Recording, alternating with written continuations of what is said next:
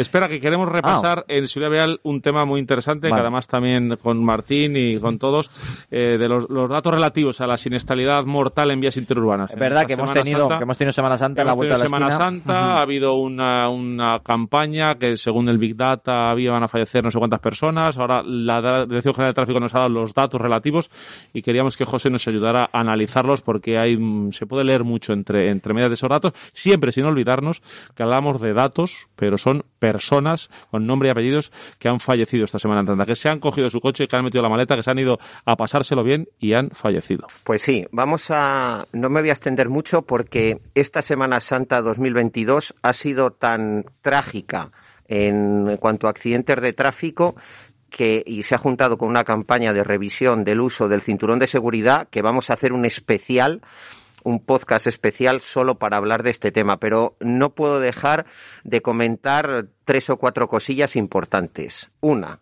esta campaña, estos datos provisionales que afectan a la Semana Santa de 2022, es solo fallecidos en vías interurbanas. O sea, Dentro de ciudad no se han contado los fallecidos.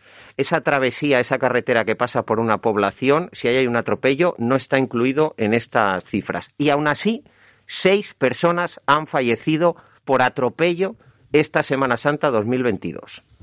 Una era porque tenía el vehículo estropeado y bueno, todos sabemos que hay que poner los triángulos, que ahora tenemos la señal V16, que hay que poner los chalecos, hay que tener mil ojos, una ha fallecido por eso, pero otras cinco han fallecido atropelladas en una carretera en mitad de donde sea.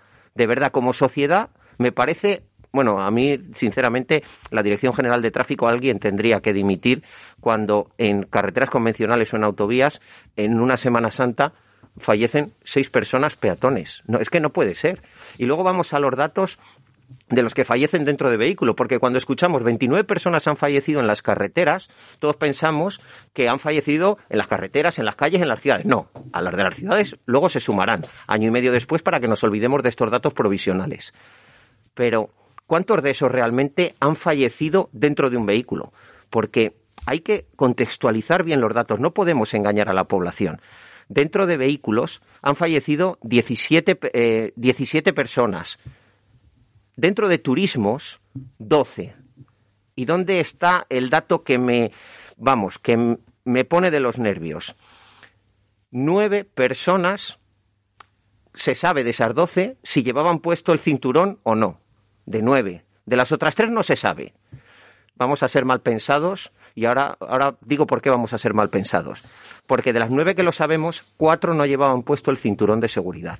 ¿Qué quiere decir esto? Que el 33% de los fallecidos dentro de un turismo en esta Semana Santa no llevaban puesto el cinturón de seguridad.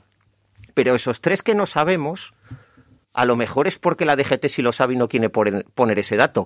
Porque si pone ese dato, estamos hablando de que tenemos un 70% de fallecidos dentro de un vehículo sin hacer uso del cinturón de seguridad. entonces todas sus campañas de ponte el cinturón nos le decimos que no valen para nada. Me voy a atrever a decirlo, Fernando.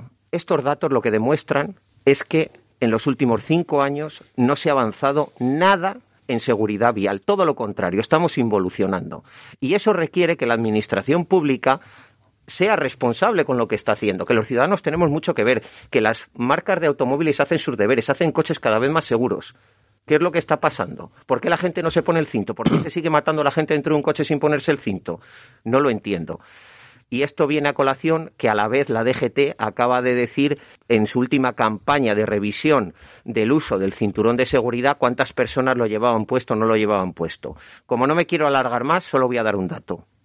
En una semana han pillado a 280 menores, 280 niños dentro de un coche sin hacer uso del sistema de retención infantil. 213 en los asientos traseros y 67 en los asientos delanteros. Me parece una absoluta barbaridad. No digo más. Lo siguiente para el programa especial. el especial que tenemos, bueno, los datos no, no nos ayudan. Cabeza y, seguridad, por favor. Sobre todo porque detrás de ellos, eh, que ya es una fatalidad la muerte, pues hay familias, eh, hay amigos y os puedo asegurar que, que lo pasan realmente mal pero mal de verdad. Bueno, pues eh, por favor, muchísimo, muchísimo cuidado y más si nos estás escuchando ahora en directo aquí en Onda Cero, que queremos que sigas disfrutando de Auto FM y más en esta ocasión que ahora viene la pasión.